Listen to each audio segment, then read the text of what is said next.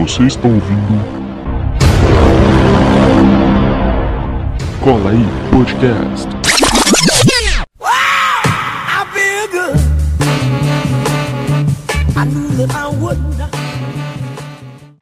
Aí, rapaziada que tá ouvindo, se vocês querem comprar umas camisas da hora, comprem na Bagatin Store, lá de São Paulo. O cara tem uma qualidade boa nas camisas. Camisa de futebol é quase inacessível pra qualquer brasileiro, cara. Então, ó, compre com Bagatin, que ele faz por.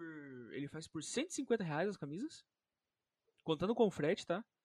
Depende do lugar onde você mora. 150 reais, as camisas belíssimas. Já recebi algumas fotos de algumas ali, realmente são iguais, são as camisas são suecas, né? São da fábrica da Suécia. Então é uma é um produto de alta qualidade. Compro com bagatinho. Eu vou deixar deixar, ó, para quem quiser mandar e-mail, jvbagatinha@gmail.com e o telefone dele é 19 97106 5141. Voltem aí pra escutar e tal e compre com bagatinho que o cara é brabo. Essa parceria é braba aí, o cara tá dando uma força divulgando nosso trabalho, vamos divulgar o dele também. O Luiz Cado é lutador de MMA e trabalha em ocupações no Paraná. Fique com esse papo aí que eu tive com ele porque foi muito da hora. Valeu. Correria, né, mano? Tô ligado. Uhum. Aí eu arrumei um tempinho agora. Aí tô conseguindo organizar certinho o pessoal. Dá pra vir aí um cara que joga Mortal Kombat profissionalmente Porra, e um cara que ele é. Ele é. Caraca, esqueci o nome. Acho que não é católico ortodoxo, mas ele é alguma coisa assim, tipo. diga- Ele é crente, digamos assim. aham. E ele tem uma. Ele é crente clássico, assim, chegou a fazer seminário, ele é bem conservadorzão, assim, acho que dá um papo legal, porque ele é um cara gente boa, não é um cara Entendi. Chato. Mas é que tem, tipo, várias vertentes, né? Que nem lá na Rússia, eles têm, tipo, um catolicismo diferente desse nosso. Sim. É... Como que é o nome, cara? Mas eu acho que é ortodoxo. Peraí, eu tenho um amigo que ele, que ele fala sobre isso no Twitter, eu vou dar uma olhada aqui. Ah, tá.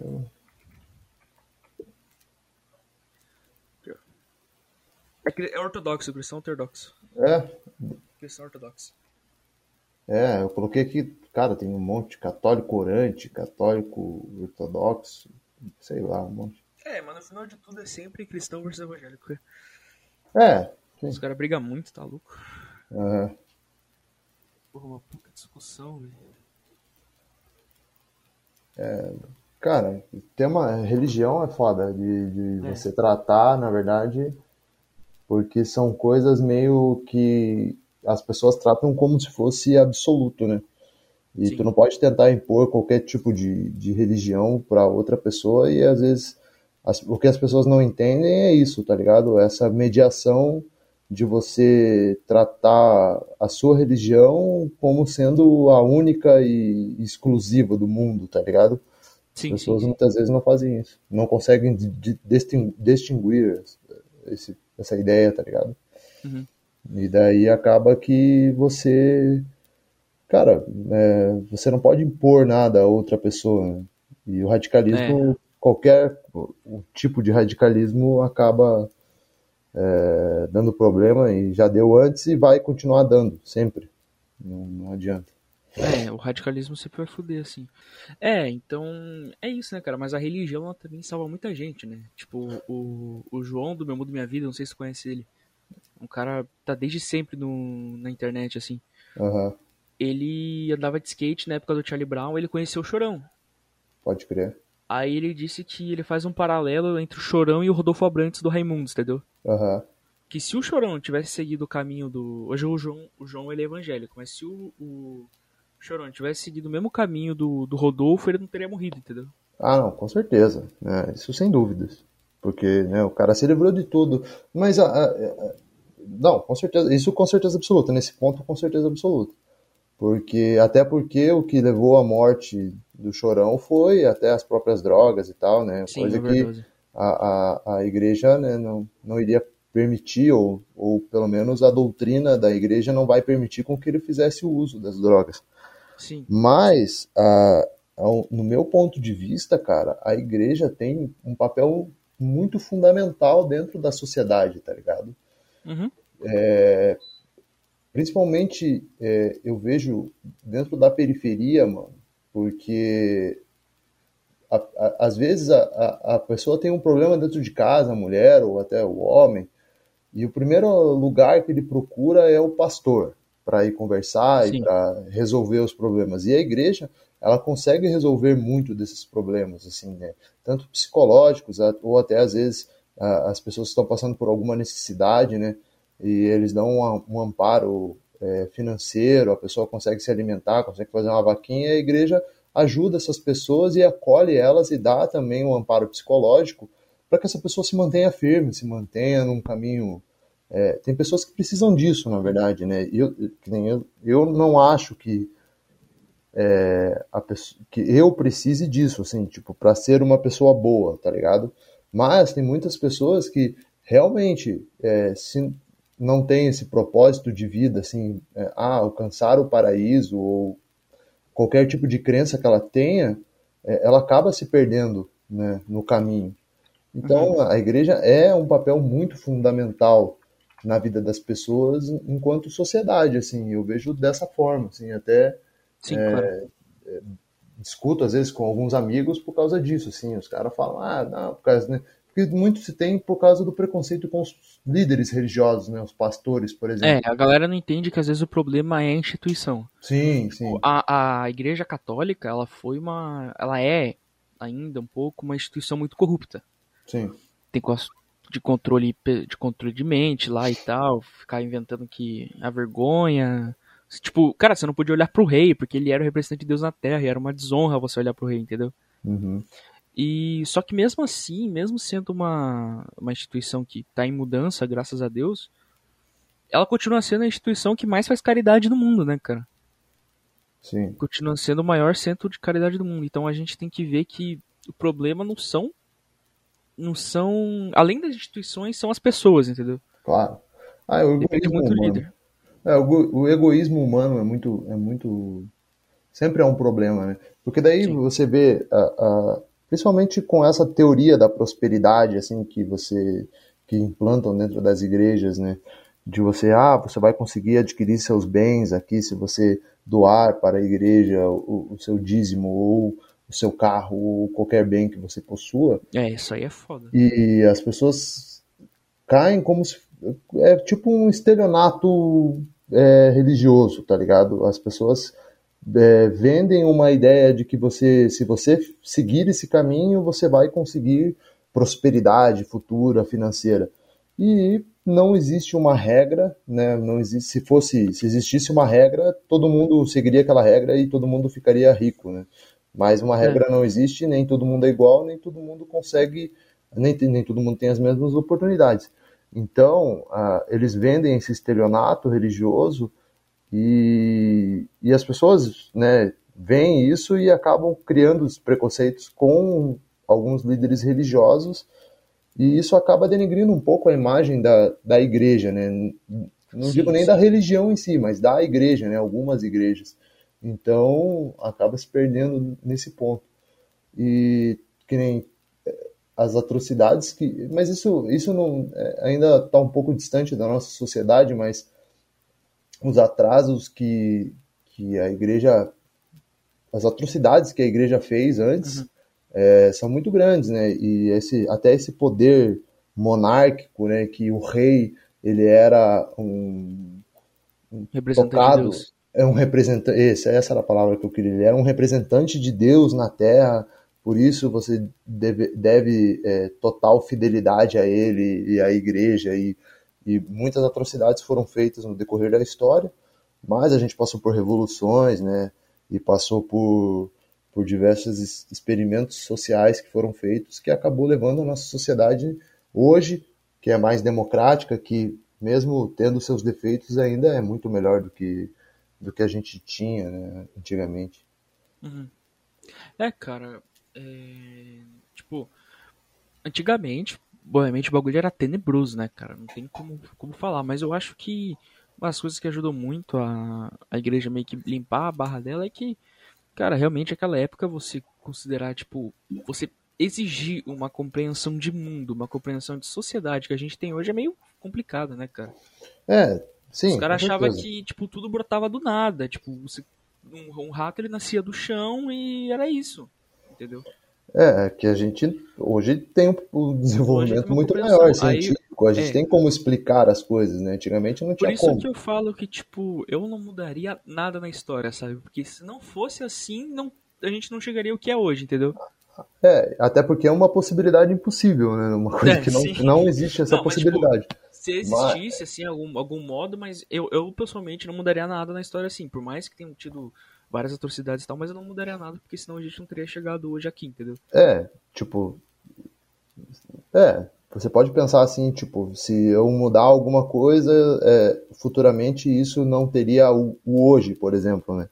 Mas se a nossa sociedade vivesse, acho que a gente não precisaria ter passado por tantas guerras, não precisaria ter é, feito tantas atrocidades como houve na Segunda Guerra Mundial, na, é, experimentos nazistas que trouxeram muitos benefícios, né, entre aspas, para a sociedade de hoje, né, experimentos científicos que foram feitos à época, mas que ia total contra os direitos humanos, cara, que pessoas sofreram muito para que isso acontecesse. Então, eu sou totalmente contra isso. Uhum. Eu acho que os direitos humanos têm que estar acima da, de qualquer benefício futuro que a pessoa possa ter. A gente não pode maltratar uma pessoa, fazer qualquer tipo de experimento, tortura, para que isso se torne algo é, futuro, né, benéfico.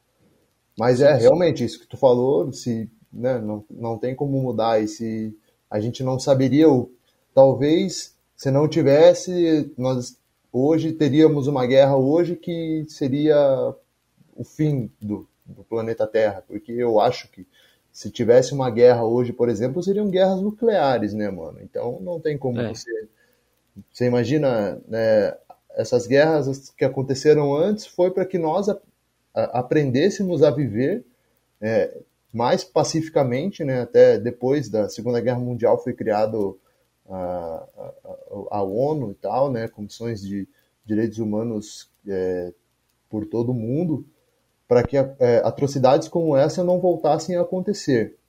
E é, digamos que não tivessem acontecido e essas comissões e essas organizações não existissem hoje, talvez teríamos uma guerra hoje e essa guerra né, provavelmente iria ser o fim da humanidade, porque é, bombas nucleares seriam jogadas no- entre países inimigos e, É, cara, isso é bizarro, né? A evolução que a guerra teve, cara. Cara, ia destruir De tudo. uma hora pra outra, a gente descobriu uma arma que pode exterminar toda a vida na Terra. Sim. É, tipo, que nem a gente vê, É você vê documentários que nem ah, aquela bomba de Hiroshima, Nagasaki, tem reações é, que são até hoje, tá ligado? Tipo, pessoas que estavam próximos, que sofreram e, e aquela a química que ficou daquele, daquela bomba dá reações até hoje, tá ligado? Igual quando teve aquela a, a explosão lá na Ucrânia. Ah, me fugiu o Ah. Chernobyl, Chernobyl. Chernobyl. Teve a explosão de Chernobyl, cara, a- aos redores, assim, cidades vizinhas, quilômetros, é, tiver- sentiu, né, tiveram reações, pessoas que começaram a nascer com problemas, é, com deficiências, com câncer, com várias coisas, por conta da reação química, tá ligado? E ali nada mais prospera e nunca mais vai ter ali nada. O solo é, tá uns 20 mil infértil anos, se não me engano. tá infértil. Então, cara, você imagina. é, é, agora você imagina isso numa proporção muito maior, gigantesca de um país inteiro. Pá, Sim. cara, ia acabar com a terra, ia destruir o solo, destruir a água, ia virar, por o, egoísmo, né, cara? ia virar o Mad Max, tá ligado? Cara, se, se eu te falar que um dos meus maiores medos, assim, é viver num mundo igual o Mad Max, cara. Ah, mano, Porra, eu sou, Deus. eu sou traumatizado com Mad Max, você não tem ideia. Eu tenho um É. trauma de infância, assim, de Mad Max. Cara, é, não, eu acho um filme do caralho, assim, mas, É um porra, filme do caralho, mas, se porra, você imagina viver numa sociedade em que, porra, imagina, você não tem água, você luta por água, velho, e, É, cara, é foda. porra, Ó, mano, Impensável, aqui, né? ó, Impensável. o... Tem um amigo meu, João Ramos, que foi, inclusive, foi ele que te indicou pro podcast. Pô, maneiro. Mandar um abraço ele- pra ele. Aí, ó. Mandou. O João tá famoso aí já. Ele sempre manda uns caras pra mim, já chamei, a- já chamei a maioria que ele manda. Ele- O cara me mandou o número do Lisca doido, cara. Porra. Infelizmente o Lisca não respondeu. O René Simões também, isso aqui. Caralho, esse Moisés é maneiro também, bicho é bem louco, né? É, aí eu mandei pra, mandei pra assessoria, a assessoria nunca me respondeu e foda-se. Mas ó, ele falou aqui em- que em 2012 você nocauteou o Rangel Farias, cara. Sim, sim. Hoje o. Rangel Farias tem um CT aqui em Floripa e o Verdun tava treinando antes de voltar pros Estados Unidos. Ah, maneiro. Ele tem, ele tem mais uns atletas no UFC também, eu não, não sei o nome, mas ele tem uns atletas que eu já, já cheguei a ver ele e eu sempre falo dele, assim. Mas, é- cara, o Rangel é um cara muito maneiro, assim, tá ligado? Uhum. A- a- até quando a gente foi lutar, é, foi uma das minhas primeiras lutas, assim, de MMA, né? Eu tinha bastante luta de Muay Thai, mas era uma das primeiras de MMA. Aí, é, eu não conhecia ele, tá ligado? Aí eles pegaram e falaram assim, ah, mano, vai estar lá e tal, e era em São José, aí do lado de Santa Catarina, de, de, de Sim, sim, Floripa. aqui perto de casa, aqui do lado. É, então, daí era pô, um evento grande assim e tal. Aí, beleza. Aí a gente foi. Aí, cara, quando eu cheguei lá, o ginásio tava lotado, cara, lotado. E a torcida do cara era muito grande. Era muito grande. E eu não sabia que ele era um cara, tipo, super querido aí em Floripa, assim, tá ligado? Uhum. Aí, porra, eu, eu entrei assim, cara, no, aí antes de, de, de, de, das de começar as lutas, eles, eles chamaram todos os, os lutadores pro octógono, assim, né, apresentando um por um e tal. E daí quando eu entrei, assim, eu entrei primeiro, né, que eu era o visitante, né, eu entrei primeiro, aí, cara, tipo, é, tinha uma passarela, assim, uma galera começou, a me xingar, assim, e tal, e eu Que isso? Aham, achei estranho, falei, caramba, que, que porra, né?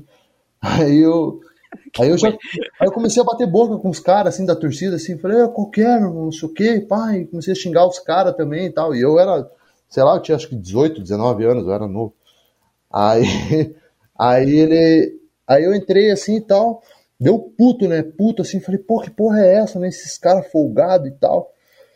Aí depois do evento os caras vieram falar, falar, mano, esse Rangel Farias, o cara tem um tipo um projeto social aqui, que o cara atende mais de, sei lá, centenas de crianças da, da, da, da, da quebrada e, pô, o cara faz o bem pra todo mundo, todo mundo gosta do cara. ah, mas isso é motivo pra me xingar, caralho? O que que eu fiz? Só que, porra, daí eu fiquei me sentindo mal, tá ligado? Eu falei, porra, velho, tipo, velho, porra, Não, foda. Volta a xingar, volta a xingar, volta a xingar.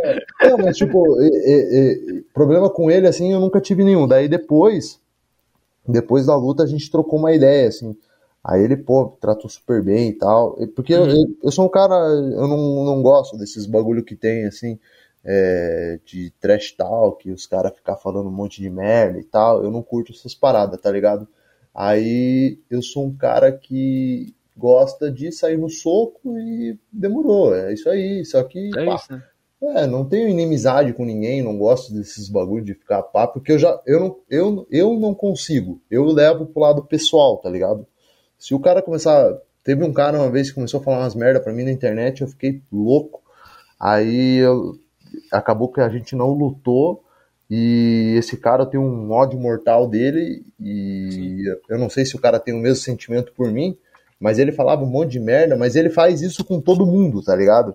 Caralho. Aí, é, tipo, é, é o Conor McGregor, assim, do, do Brasil, assim, tipo, né? O cara O quer. Conor McGregor ainda luta, faz muito tempo que eu não vejo nada de luta. Cara, ele lutou e perdeu agora esses tempo atrás. Nossa, Eu- que bosta. É, eu tô com o Dustin Poirier, perdeu. E. Putz, é, agora ele tá meio. Agora sim, faz uma luta de vez em quando, porque, pô, o cara tá multimilionário e cada luta dele é, é muita grana que vem envolvido, né? Sim, Então sim. o cara não, já nem luta tanto e tal, o cara mais reservado. E não sei se ele vai voltar a lutar ou não, não, não deu mais nenhuma declaração. Mas aí, então, falando desse cara, eu, porque daí eu, eu falei assim, ó, bicho, o dia que eu trombar esse cara na rua, eu vou meter a porrada nele, bicho. Caralho. Porque eu não. Cara, eu não consigo levar essas coisas pra, pra tipo, sabe? Ah, é esporte. Não, esporte. Então trata como esporte. Então não fica tirando com a minha cara, tá ligado? É, isso aí é foda, né? Os, os caras usam, tipo, a desculpa de esporte pra fazer merda. É, tipo, porra, meu você tá ligado? Tipo, os caras ficam falando um monte de merda, assim, de, de porra, é. Sabe? É, Tipo, arruma desculpa pra fazer bagunça, É. né, cara? Igual, igual, igual uma torcida organizada, né, cara? Tipo, tem isso em todo lugar, né, cara? É, é, Arruaceiro você vai achar em qualquer lugar e vai falar, não, porque é futebol, não sei o quê. Aí é, é, cara, é que quando a gente fala de torcida, velho, é, a gente tem que pensar que como que funciona o, o- o sistema. A torcida é um movimento social, mano, que ela é, move uma grande, uma grande, uma grande multidão de classe trabalhadora, tá ligado? Então são muitas pessoas juntas com o mesmo ideal. O que muda de alguns movimentos sociais, na verdade a, a torcida organizada é um movimento social, só que do futebol, tá ligado? Porra, o que a gente tem em comum é uma paixão pelo futebol em que as pessoas estão unidas para torcer pelo clube. Ponto. Essa é a, a, a instituição torcida organizada.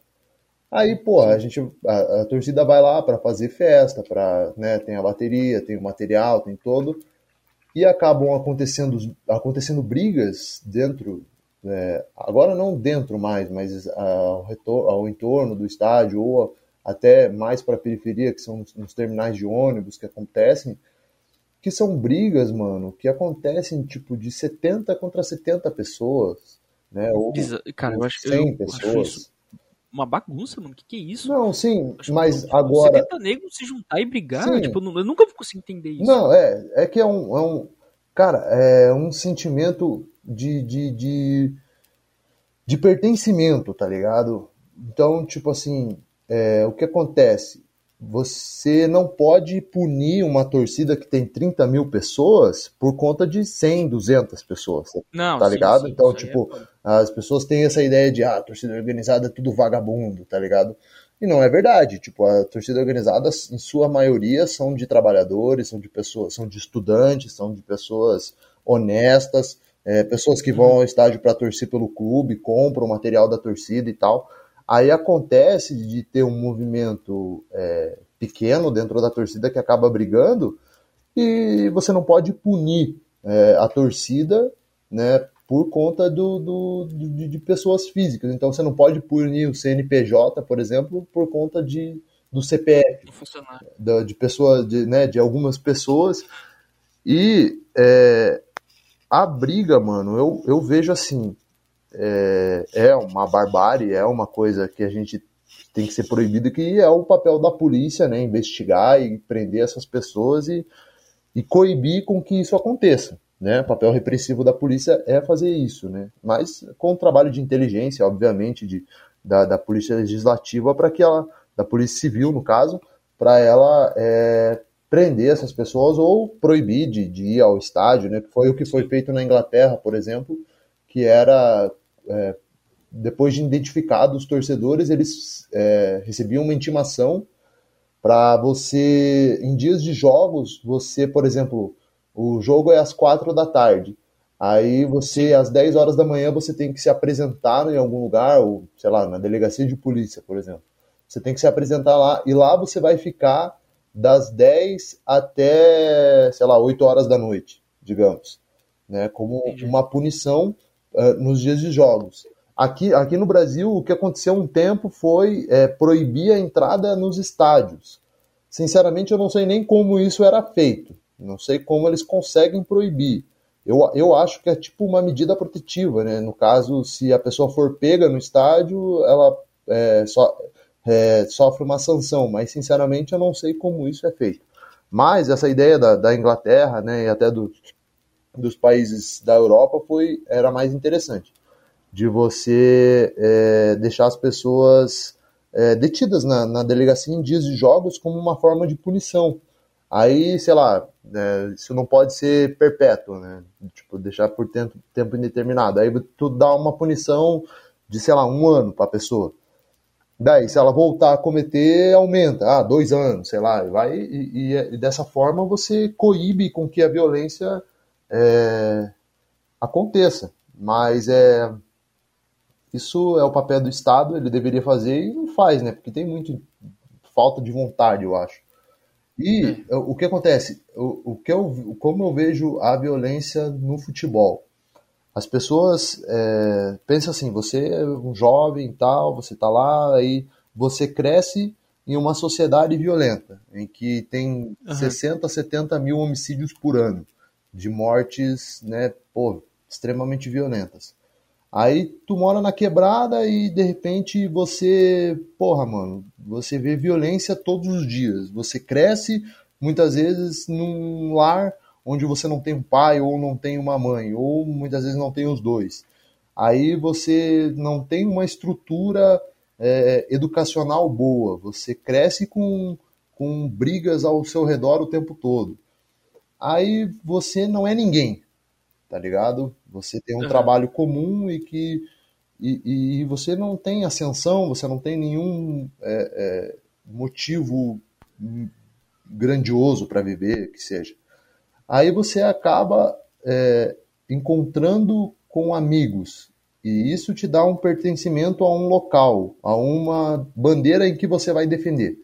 Aí você acaba é, se juntando com esses seus amigos e de repente você vê é, pessoas que são contra o seu grupo e você acaba querendo defender o seu grupo. Eu não tô, eu não tô tentando justificar a violência, tá ligado? Sim, sim. Mas é, de uma maneira sociológica, pensando é, o porquê da violência em si. Então, é, a, a violência só acontece por conta disso, tá ligado? Porque nós vivemos uma sociedade violenta onde a gente não tem nenhum tipo de, de, de apoio, suporte do Estado é, desde criança e acaba que quando você consegue uma ascensão dentro da torcida, porque lá você é o cara, né? Você é, você é o brabo. E daí você vai acabar é, tendo reações violentas quando você encontra grupos adversários ao seu, tá ligado? Então, é, é, é, mais uma vez, eu não estou justificando, eu só estou. Não, não, é, sim, totalmente Para a gente entender o porquê isso acontece, né? Porque muitas pessoas falam assim, ah, por que é, você. Por que é, os caras brigam, né? No estádio. Mas assim, a gente, cara, a gente briga na fila do banco, a gente briga na padaria, a gente briga com o vizinho. Então quando você tem pessoas que são movidas por uma paixão, mano, que é o futebol, cara, é de se esperar que vai ter brigas, tá ligado? Então, é, é, é, eu acho que eu vejo isso meio que como um movimento natural da sociedade. Tanto que tem um livro muito bom que é. Eu não lembro. Em português ele é Entre Vândalos, o nome do livro. É do Bill, Vou ver aqui, peraí. Bill Buford. Eu não sei se é assim se pronuncia. Um, ele é. Bill Buford. Bill Buford, isso. isso. Ele é um americano que mora na Inglaterra. Uhum. E isso foi na década de 80, eu acho, 80, 90. Eu tenho esse livro aqui em casa. E ele, ele conta como é, como é o pensamento do hooliganismo, a cultura hooligan, né? Então, não, não existia nenhum tipo de estudo, nem nada feito até então esse livro. Aí ele vai e conta várias coisas assim, e daí ele, ele tinha um pensamento. Ele falava assim, cara, eu acho que, né, é, pô, né, é, porque ele foi na Inglaterra, né, mano? Então, pô, um país super desenvolvido, entre que as pessoas é, têm um, um, uma condição de vida muito melhor que a nossa, é, a brasileira. E, você, e daí ele vai lá, mano, e vê que. E ele pensa assim, cara, é, eu vou chegar lá e vai ser um monte de vagabundo e tal. E, cara, eram pessoas, a, a, os hooligans eram trabalhadores comuns.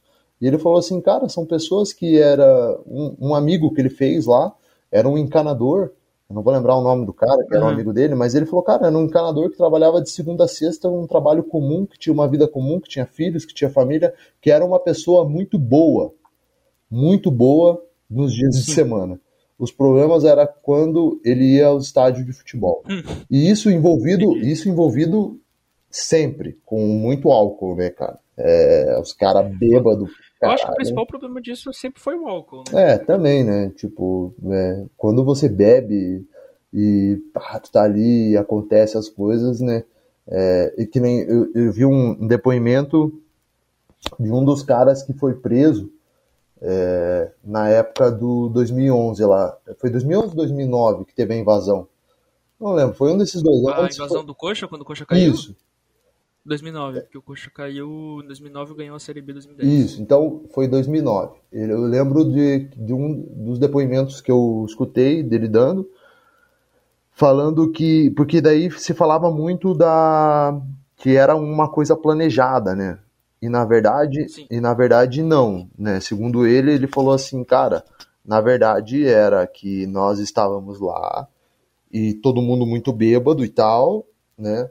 E você e quando aquilo aconteceu, quando o clube caiu, aquele sentimento de raiva foi tomado tão grande que ele falou, cara, eu fui, eu sei que eu fui o primeiro a pular e quando eu vi já tinha Você? Não, não, isso ele falando, né? Ele contando. Ah, tá. tá. Não, não, eu não. Eu, eu tava lá, mas eu não, eu não invadi o campo. Mas a, a- ele, ele contando, né? Falando assim, cara, é, que o sentimento dele foi tão forte no momento de raiva que ele sentiu pelo do, do time, assim, do, da- do que estavam fazendo com o time dele. é, ele invadiu o campo e quando ele viu, é, é, todo mundo estava atrás dele, assim, já invadindo também. Então foi um surto coletivo que teve todo mundo foi junto, tá ligado? Então não tem, tipo, ah, algo planejado, uma estrutura. Então é, é, é mais ou menos dessa forma que eu vejo, assim, o porquê da violência e o porquê da, da, da gente, né? Mas isso é, eu acho que é papel do Estado, papel de polícia que tem que resolver, não é? É com política pública, é com educação, é com... São diversos fatores que não, não existe é, resposta fácil para questões complexas. É, o problema é que realmente aí, tipo, se sair do controle, a polícia tem que bater, porque em algum momento tem como, vai ter que controlar uma multidão furiosa, assim, né? Aham. Tipo, realmente não tem como, tem que bater, só que daí tem gente que, tipo, eu não defendo, assim, violência em quesito nenhum, sabe? Tipo, questão nenhuma, só que tem hora que não dá, cara, é incontrolável, entendeu? Sim. Tipo, daí, né, infelizmente, tem que bater, cara. Se tá ali no meio, você vai acabar apanhando, É. não tem muito o que dizer. É, o problema é que é, a- acaba que o, o que aconteceu aquele dia foi uma barbárie, né, mano? Aconteceu aquelas coisas e tal dentro do campo, que eu acho que é natural que a polícia vai realmente reagir, mas o que aconteceu fora do estádio foi, cara, o, que a polícia fez é inexplicável, mano. Porque assim, Putz, pior que eu não lembro o que que deu, mano, só lembro da invasão. porque assim, ó, eu. Cara, eu frequento estádio, sei lá, eu nasci em 92, eu devo. Meu primeiro jogo deve ter sido 96, deve ter sido antes até. Mas que eu me recordo, assim, sei lá, 97, 98. Eu era muito pequeno. Eu me lembro, assim, meu primeiro jogo. Quer dizer, o primeiro jogo que eu me lembro foi um jogo contra o Bahia, assim, deu, tipo, Coxa ganhou 4 a 2 uma parada assim. Mas o- os meus, o, o meu pai e a minha mãe sempre frequentaram o estádio, tá ligado? O meu pai é sócio do Curitiba, sei lá, deve ser mais de 30, com- mais de 30 com certeza. Mas assim, é, meu pai e minha mãe são frequentadores de estádio, de arquibancada, sentar no Hoje o cara lá concreto. do Desimpedidos eh, virou sócio do Coxa, mano. Porra, irado, tá ligado? O Bolívia. Bolívia virou sócio do Porra, Coxa. irado. Pô, não sabia. Fiquei feliz pra caralho. Maneiro, maneiro. É, mas é, isso é importante pra caralho, tá ligado? Importante pra caralho a gente se associar e ter pra aju- ajudar o clube. E é, meus pais são sócios e eles sempre frequentaram o estádio. E, mano, tipo assim, meu pai é também um trabalhador comum que. E, e- e eu sempre fui envolvido em luta por causa do meu pai, tá ligado? Mas o meu Sim. pai, eu, eu acho que ele nunca deve ter saído no soco na vida, velho. Nem na academia, Não, mas nem tem na muito rua. cara que faz luta que não, não sai soco. Não, não, né? mas ele, ele, não, ele nunca, nem na luta, nem na academia, eu acho que ele nunca treinou, tá ligado? Tipo, ele Entendi. gostava muito de luta, tá ligado? Ele gosta muito de luta. Mas eu acho que ele nunca treinou, sacou? É? Quer dizer, É que tem um cara que a vibe dele é realmente tipo, é só assistir. É, não é tipo, é porque é um- entendeu? Essa é a minha vibe. nem, é um cara assim que trabalha o dia inteiro. Meu pai é, o- é um, meu pai trabalha no açougue, tá ligado? Então, tipo, meu pai trabalha das 8 da manhã às 8 da noite, tá ligado? Segunda a sábado. Aí, antes, eu, porque eu trabalhei com meu pai um tempo, aí a gente, aí a gente trabalhava no domingo. Agora ele já não trabalha mais, de tanto a minha mãe encheu o saco dele, porque ele precisava descansar. Mas é. Então, é um trabalhador comum, mano, que trabalha o dia inteiro e, pá, a válvula de escape dele é ir pro estádio com a mulher dele, tá ligado? É uma coisa que ele se amarra, ele adora, tá ligado? É. Pá, a paixão dele é o Curitiba. E, mano, a polícia atacou as pessoas num momento desnecessário, que não precisava mais, que já estava controlada a situação, tá ligado? Pô, a, a, a, situação, o pau comeu dentro do campo, só que, pô, a hora que a gente saiu, o batalhão de choque tava lá fora, aí a porrada comeu pra caralho, pô, os caras batendo um monte de pessoa, tá ligado?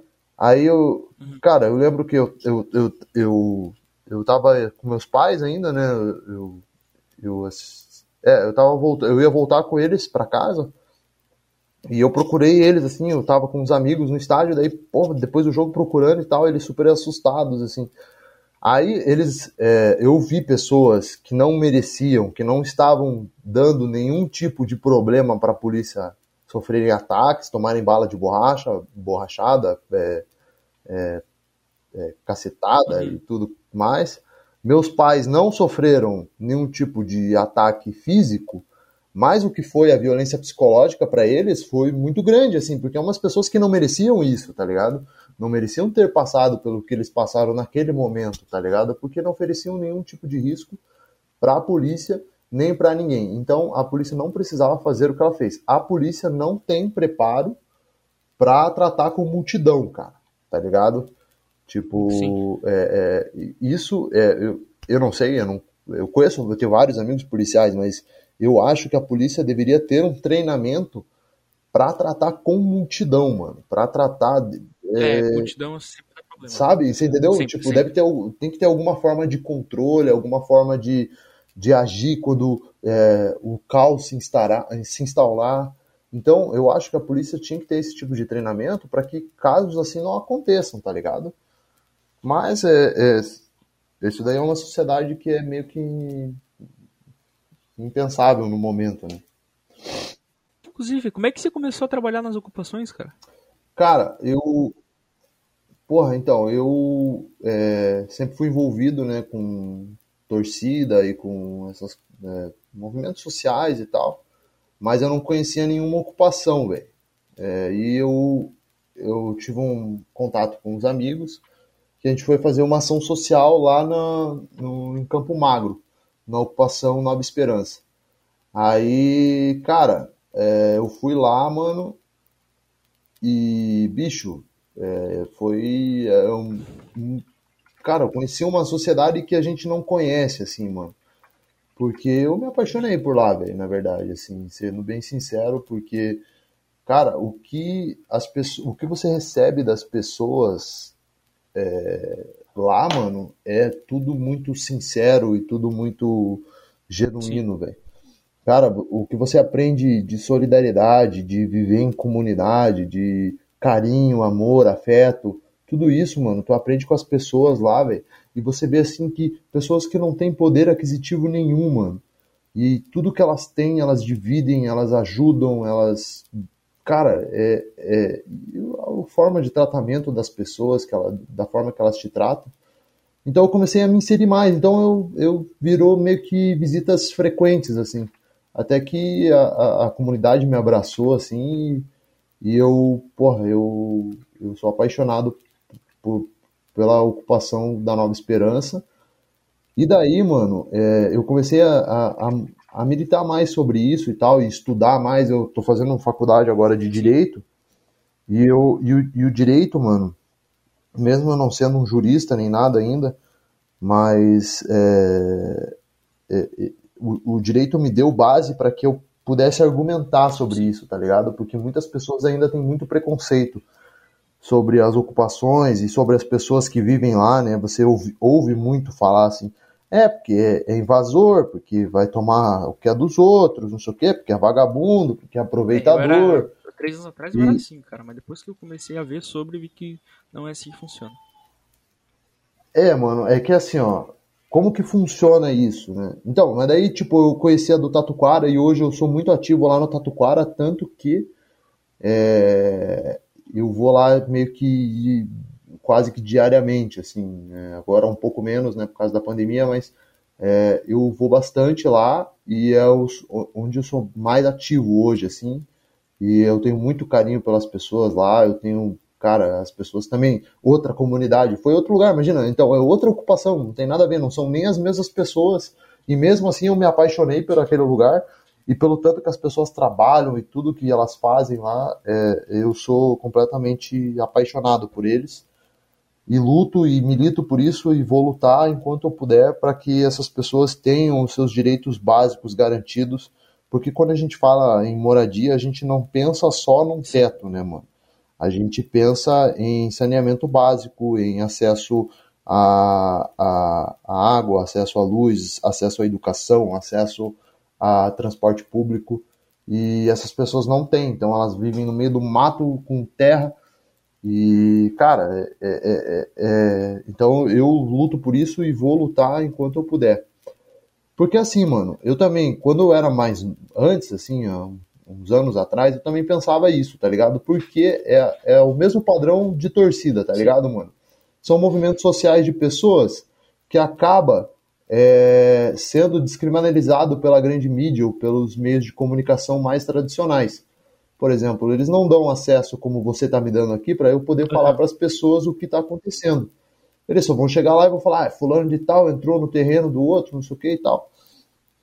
Ah, tratando as pessoas como vagabundo realmente ou como um aproveitador. Ah, ele vai tomar lá, o cara trabalha. Só que assim, é, como que funciona isso? Ah, como que se entra? Até porque nós não somos invasores, né? nós, somos, nós ocupamos e a gente só ocupa aquilo que está vago. E como que funciona isso? A, a nossa Constituição ela, ela garante é, o direito à moradia. Né? No artigo 6 isso é, é incontestável. Então, o Estado tem que dar isso para nós. De que forma? Com políticas habitacionais, políticas populares habitacionais. É, Beleza. O, o, o artigo 5 ele garante que a propriedade ela tem que cumprir a sua função social. Ah, mas se você fala assim, o que cumprir sua função social, isso fica meio, meio vago, né?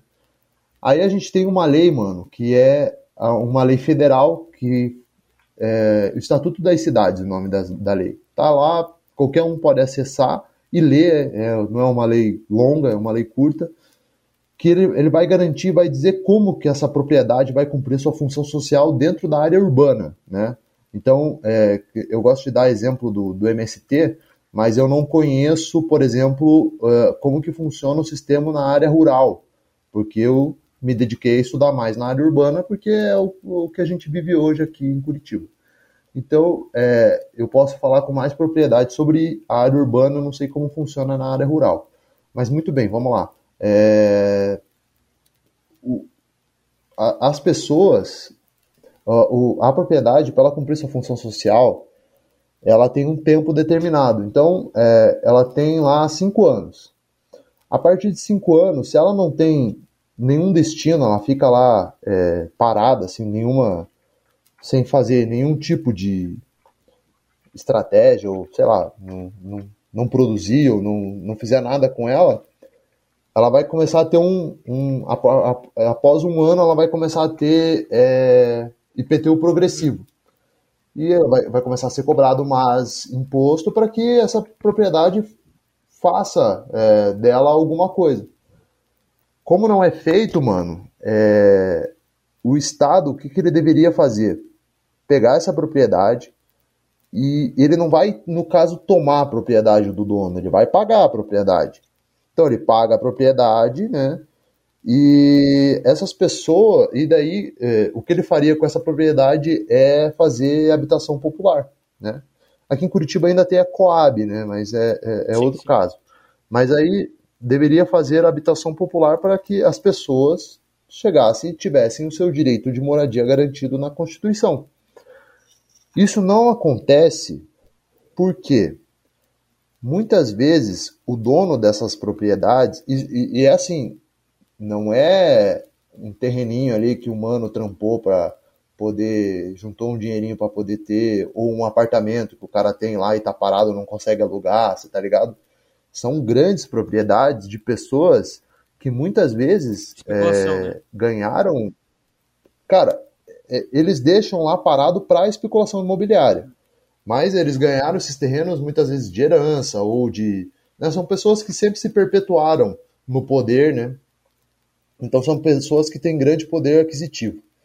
Não é, não, não dá para pensar que são pessoas pobres, coitados que trabalharam a vida toda para ter um terreninho. Não é verdade. São grandes terrenos de um único dono e que isso a gente tem que ver que não é justo ele ter essa propriedade toda parada ali com um monte de pessoa que não tem lugar para dormir, né? É, são milhões e milhões de pessoas passando fome no Brasil, agora com a pandemia aumentou ainda mais, aluguel, o aluguel é muito caro, principalmente no centro das cidades, então quando você joga as pessoas para a periferia, elas vão ter que ralar ainda mais, ter que trabalhar, levantar mais cedo para poder trabalhar, e, e, e, isso não é justo. Então, o que a gente faz é só o que o, o Estado deveria fazer. Então, a gente ocupa esse terreno, constrói a habitação, cada um faz o seu ali, as pessoas separam os lotes e já fazem, fazem ruas e fazem tudo certinho. E a, a, ali o bom é que a, a, economia já começa a girar, cara. Uhum. Porque daí a pessoa começa a, produzir ali, é, faz um mercadinho, daqui a pouco outro faz um boteco, outro faz um outro negócio. Aí tem material de construção, outro já começa a trabalhar. E no dentro do bairro onde tem esse terreno, o próprio comércio já começa a Sim. girar. Você tá ligado? então, tipo, ali, né? onde Cara, onde era, onde era terreno baldio, por exemplo, né, onde pessoas ficavam ali sem nada para fazer, muitas vezes aconteciam até crimes ali, estupro muitas vezes, acaba virando uma comunidade. E, e por exemplo, onde acontece essa do Tatuquara, é, ao redor, né, tem prédios e tem comércio, e essas pessoas também, vem, também ganham, porque ali a comunidade cresce e o valor da, da dos próprios imóveis deles é, acaba é, crescendo e, e, e, o comércio começa a gerar, então, porque essas pessoas que estão ali, ela vai comprar na, na padaria do bairro, ela vai comprar no, no açougue do bairro, no bar do, do bairro, uhum. então, no mercado do bairro. Então, isso é bom para todo mundo, ligado. tá ligado? O Estado não faz isso porque grande parte dos, dos, donos dessas propriedades são pessoas que têm grande poder e que muitas vezes financiam os próprios políticos, tá Sim. ligado? E, cara, é, é, é, só uma correção do Estado, é só uma correção. A gente faz o que o Estado deveria fazer. A gente corrige o que a lei já, já traz. É só, o que a gente quer é só que a lei seja cumprida, tá ligado? se a, se a lei fosse cumprida e fosse feito o que deveria é, ser feito, que já está sancionado como uma lei federal, é, a gente não precisaria estar tá fazendo isso, tá ligado? Uhum, tô ligado. Entendi, mano. Porra, interessante pra caramba saber isso aí, trazer informação pra galera. Luiz, valeu, irmão, por vir aqui. Se quiser vir de volta, a casa é sua. Pode falar aí, pô, bater um papo ali. Se, se quiser conversar com os outros meninos também. Meu irmão, quando eu tô disponível, sempre que você precisar, aí pode me chamar. Cara, tem muita coisa para falar tem, ainda. Tem pra caramba. É... Porra, eu tenho várias histórias maneiras de viagem, de luta também, pá. É... Pode chamar a gente aí que quando quiser a gente troca uma ideia aí, vai ser maneiro. Você quer divulgar alguma coisa? Divulgar algum projeto? Cara, é... me segue no Instagram lá, Luiz Cado, do jeito que tá aí é L-U-I-Z-C-A-D-O. Luiz Cado. É fácil de achar. E, cara, é, eu, eu, divulgo, eu faço tudo pelo Instagram, assim, eu divulgo todas as minhas ações, porque eu também, eu sempre fui envolvido, eu falei, né, no começo que eu era envolvido em movimento social e eu fazia as paradas. E eu pensava assim, poxa, é, eu não posso é, divulgar para que as pessoas não achem que eu sou, tipo, ah, olha só, aquele cara tá querendo, querendo aparecer, ser o, o bom moço, sabe? Fazendo caridade para postar nas redes sociais, você tá ligado? E porque eu pensava isso, tá ligado? Eu falava, ah, esse cara tá fazendo isso para aparecer e tal.